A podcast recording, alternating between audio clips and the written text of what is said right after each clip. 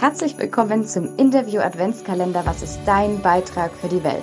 Mein Name ist Christine Eckstein und hinter dem heutigen Türchen findet ihr das Interview mit Rebecca Kosmann. Herzlich willkommen zum 15. Türchen des Interview Adventskalenders Was ist dein Beitrag für die Welt? Heute habe ich im Interview Rebecca Kosmann.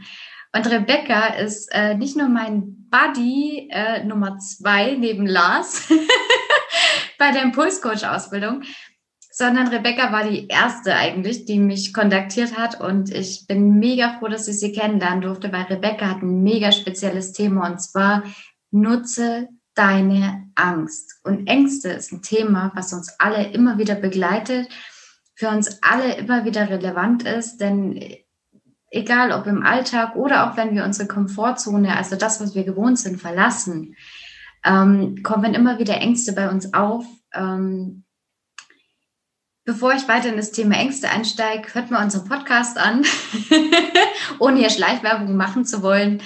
Ähm, liebe Rebecca, stell dich einfach vor, was macht dich aus, was macht dich total besonders, was ist so ein Schwank aus deiner Jugend und was möchtest du den Leuten hier einfach, was möchtest du mit den Leuten teilen, was möchtest du ihnen mitgeben? Ja, hallo erstmal und schön, dass ich dabei sein darf. Ja, wer bin ich? Also vorgestellt wurde ich ja jetzt schon. Mein Name ist Rebecca. Genau, ich bin mittlerweile 31 Jahre alt. Und ja, das Hauptthema in meinem Leben waren tatsächlich ähm, Angst- und Panikattacken, die ich selbst zwölf Jahre am Stück hatte.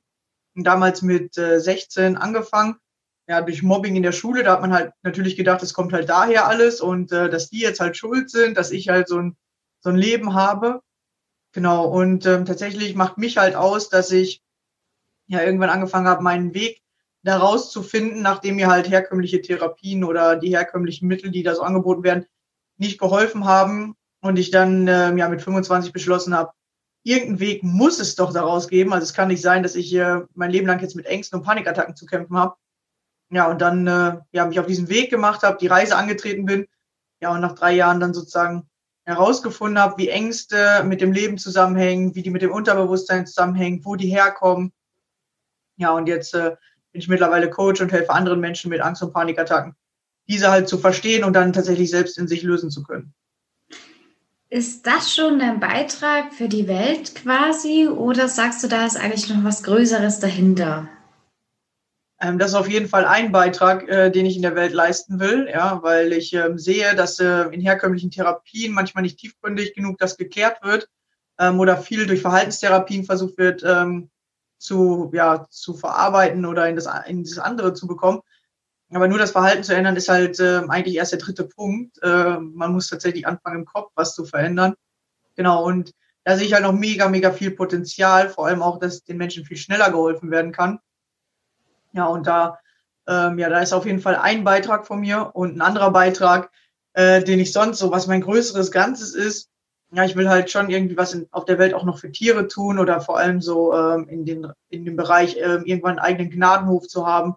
Ja, einfach zu gucken, ja, was kann man alles noch auf der Welt ja, verändern, wo, wo kann man sich dann einbringen, wo genau weiß ich halt noch nicht. Jetzt mal verfolge ich erstmal das erste Ziel und dann gucke ich mal weiter. Ja, es kommt ja immer alles ähm, Schritt für Schritt im Endeffekt. Ja. Was waren denn auf deinem Weg bisher, da du ja alleine in dem Thema Angstbewältigung oder mit Angst gut umzugehen oder auch die Energie, die die Angst in sich gebündelt hat, zu nutzen, um einen voranzubringen, ähm, ja schon, ich würde mal kurz so sagen, Expertin geworden bist. Ähm, was ist war denn auf diesem ganzen Weg, das nach außen zu geben oder allgemein in deinem Leben, also die Herausforderung für dich oder vielleicht auch welche Ängste hast du selbst bewältigen dürfen? Und um das Ganze komplett zu machen, weil ich dich kenne, was war so ein Satz oder eine Erfahrung oder irgendwas für dich, wo du sagst, das hat es mir leichter gemacht, mit diesen Ängsten, mit diesen Herausforderungen umzugehen? Okay, viele Fragen auf einmal. Ich hoffe, ja, Herausforderung, äh, einer Sache äh, an. Hm, tatsächlich ein Satz, der bei mir so einen Change-Moment äh, gegeben hat, war damals, ähm, als jemand zu mir gesagt hat, wann fängst du endlich an, an dich zu glauben, dass du den Weg findest? Ja, und das war irgendwie so ein Change-Moment, dass sie das zu mir gesagt hat, wo ich immer wieder ähm, an so einen Punkt gekommen bin, wo ich so mir gedacht habe, nein, ich schaffe das irgendwie, es muss diese Lösung geben. Ja, vor allem, wenn es mir immer richtig schlecht gegangen ist, wenn gar nichts mehr weiterging, habe ich mich immer wieder daran erinnert und das war tatsächlich so, ja, dieser Anfang, wo ich mich auf die Reise begeben habe. Ähm, damals hatte ich halt so Rückenschmerzen und eigentlich war ich wegen Rückenschmerzen dort bei dieser Frau und ähm, ja, die hat dann gesagt, ey, wann glaubst du endlich an dich, dass du den Weg findest? Und ähm, ja, dann fing halt so die Reise an in die Richtung. Genau. Ja, was waren die anderen Fragen? also darauf möchte ich noch mal ganz kurz ähm, hinweisen, dass wir eine, gerade eben eine mega coole Podcast-Folge aufgenommen haben ja. zum Thema Krankheiten und Blockaden beziehungsweise Gesundheit und Blockaden und ähm, was quasi die Bedeutung hinter bestimmten Krankheitssymptomen, Bildern und so weiter ist. Ähm, hört euch den Podcast mal an, da fahrt ihr ganz, ganz viel dazu. Ähm, ja, ja genau. Dezember, damit ihr die auch findet. genau. Ähm, was habt ihr noch für, nein, Quatsch, deine, die Frage für dich war.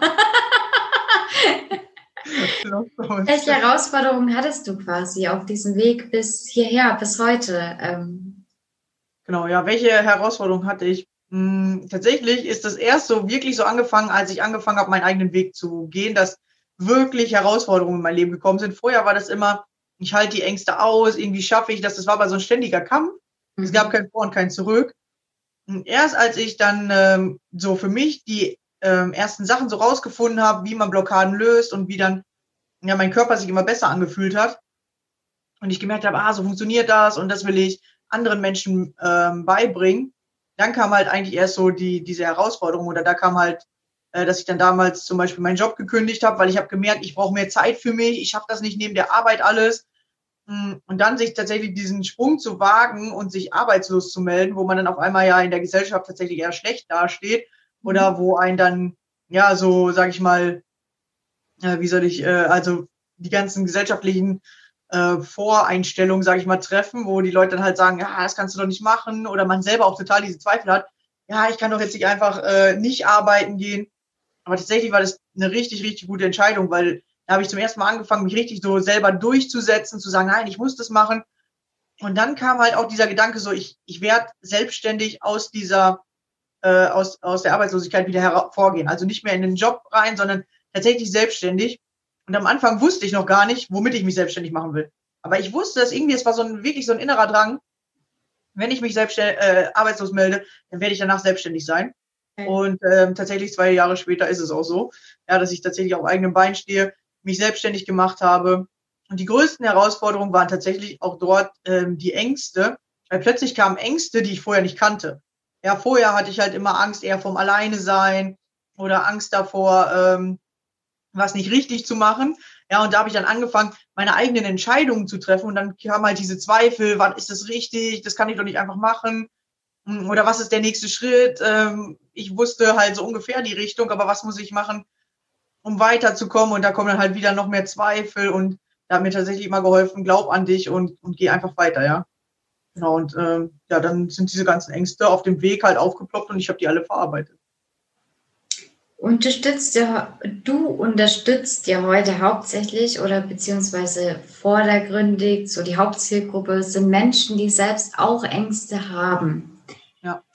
Wenn ich dich um einen Tipp bitten könnte, was, was wäre das?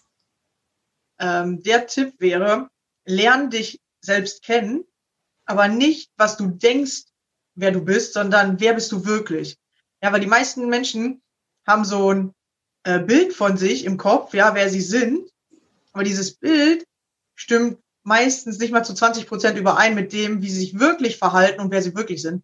Und ja. diese Disharmonie macht halt diese ganzen krassen Ängste. Weil du denkst, du bist irgendwie schon eine voll tolle Persönlichkeit, du bist ein liebevoller Mensch. Aber wenn du halt denkst, du bist ein liebevoller Mensch, aber dann abends dein Kind anmeckerst oder das einfach mh, immer wieder ins Bett schickst und sagst, jetzt hör doch auf, lass mich in Ruhe und geh schlafen, dann bist du halt nicht diese liebevolle Persönlichkeit, die du gerne hättest, sondern wer bist du halt wirklich? Verhältst du dich wirklich so, wie du über dich denkst, dass du bist? Ja. Und das ist mega interessant, weil wenn ich mit den Menschen rede, dann erzählen die mir immer natürlich von sich, wie, wie die denken, wie die sind. Oder die erzählen halt ihre Geschichten, die sie erlebt haben. Und wenn ich sie dann frage, okay, kannst du sehen, wer du in diesem Moment wirklich warst, dann sehen die Menschen das gar nicht. Und die, ja, ich war doch zum Beispiel das Opfer. Und dann sage ich, du warst doch gar nicht das Opfer, guck mal, du warst der Täter. Äh, dann bist du zum Opfer geworden. Aber davor warst du, äh, sag ich mal, der Täter. Also man sagt, äh, Täter verbinden wir mit Angreifer, aber Du warst eher der, der zum Beispiel am Anfang geärgert hat und dann auf einmal bist du in diese Opferrolle gekommen, weil die anderen sich das nicht gefallen lassen haben. Ja. Also warst du als erstes der, der was gemacht hat. Und wenn man das plötzlich erkennt, ja, dann merkt man halt, oh, guck mal, ich habe ja die anderen selber gereizt, ja. Als ich zum Beispiel, ich dachte, ich bin als Opfer, ja, äh, wo ich gemobbt wurde. Und dann habe ich mir jetzt angefangen, mehr genauer anzugucken, wer war ich halt wirklich, ja. Und ich habe halt die anderen sozusagen unterdrückt, indem ich halt immer gute Noten geschrieben habe, indem ich immer mh, hm, bei den Lehrern sein wollte, den Lehrern helfen wollte. Ich wollte immer der Beste sein.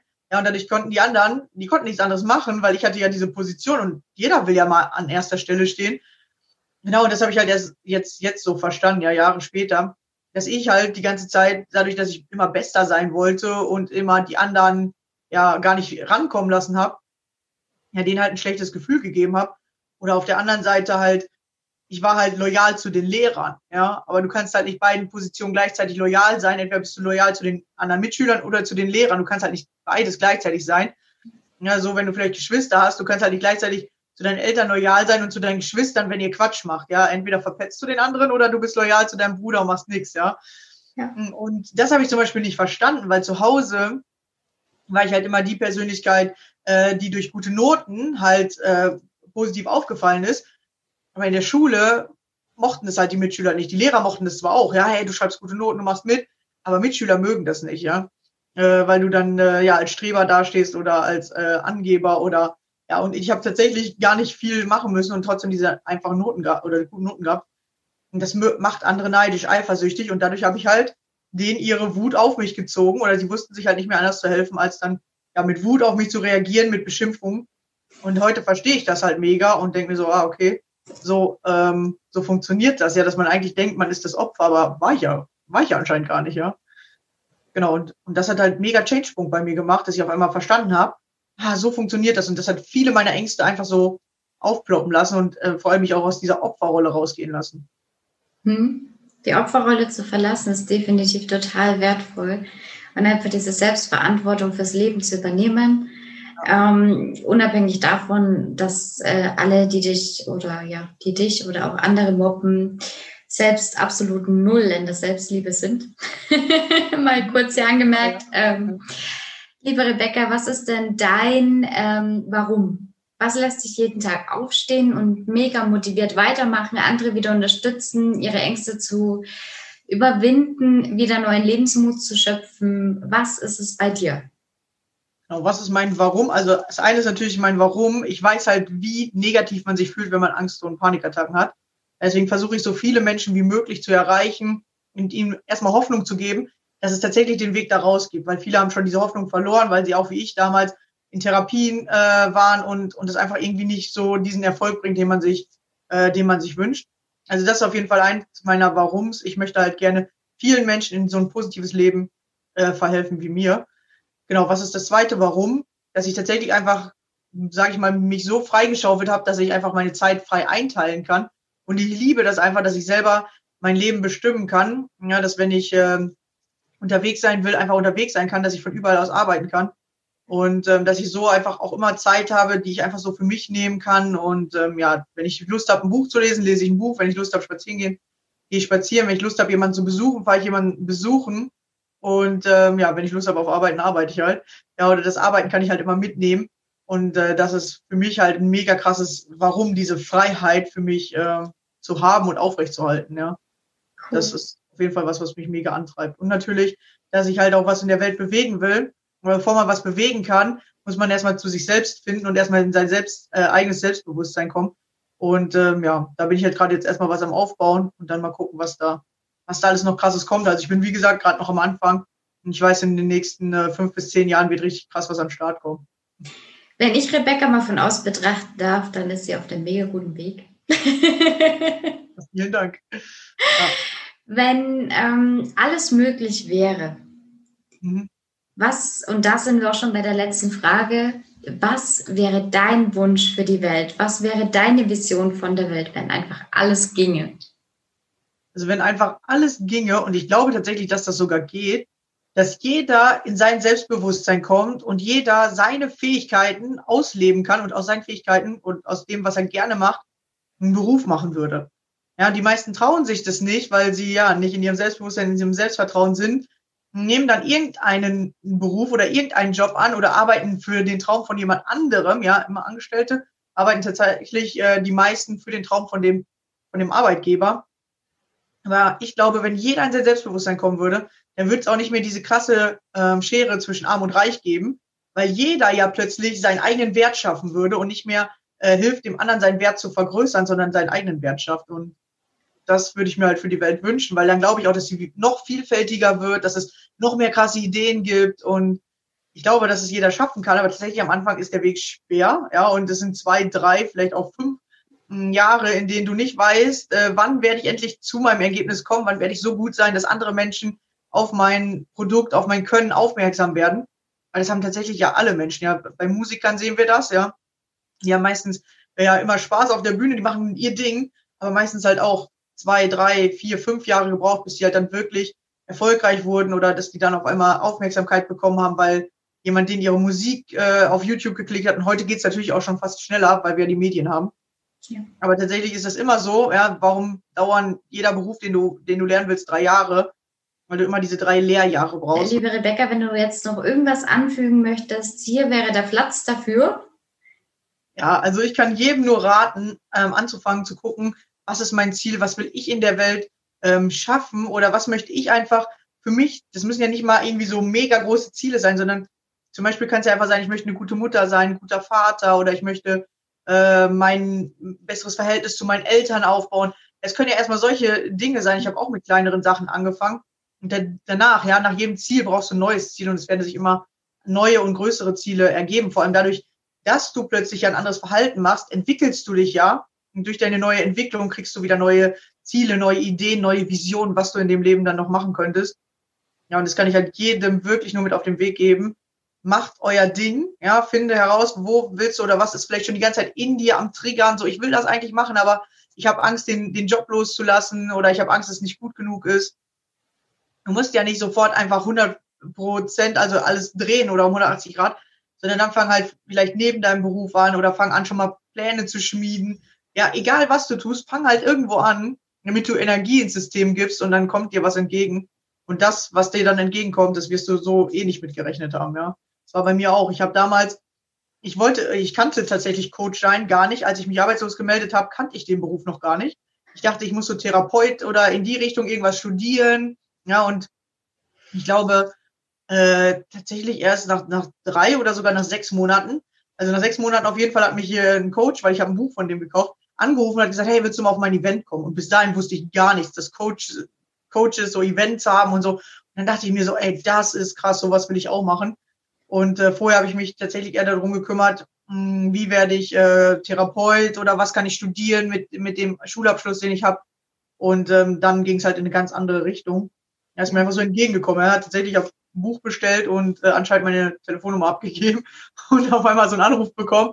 Und dann das Leben, das Leben bringt dich halt dahin, ja. Ja, das Leben ist für dich. Ja. Danke für deinen Input. Ja, sehr gerne. Danke, dass du dir Zeit genommen hast für dieses Interview, für diesen Adventskalender. Ähm, jeder Impuls ist so wahnsinnig wertvoll. Danke, Rebecca. Danke, dass du mein Buddy bist. Danke, dass ich dich kennen darf. Danke, dass wir zusammenarbeiten. Danke für unseren geilen Podcast. Das Leben ist für dich. Danke ja, für alles. Dank, dass wir das so alles zusammen aufbauen. Das macht mir auch mega viel Spaß und ich glaube, wir werden da auch noch viel, viel mehr Sachen aufbauen. Ja, wir haben ja noch mehrere Sachen äh, die dann im nächsten Jahr, äh, wegen Corona müssen wir ein bisschen gucken, vielleicht auch in den nächsten zwei Jahren äh, ja. da passieren werden. Also wir haben noch viel vor, deswegen seid gespannt. Wir haben da richtig Bock drauf, äh, passen auch richtig gut zusammen, sind so auf der gleichen Ebene, ja, wissen unterschiedliche Sachen, das ist eigentlich voll cool, aber auf dem gleichen Level und ergänzt uns echt mega gut, das macht Spaß. Ja. Wir, haben, wir haben auch bei den Podcast-Aufnahmen immer sehr, sehr viel Spaß. ja. ja, mal gucken, was wir da noch alles für euch äh, zaubern werden. Ja, wir haben schon Bock. Mega.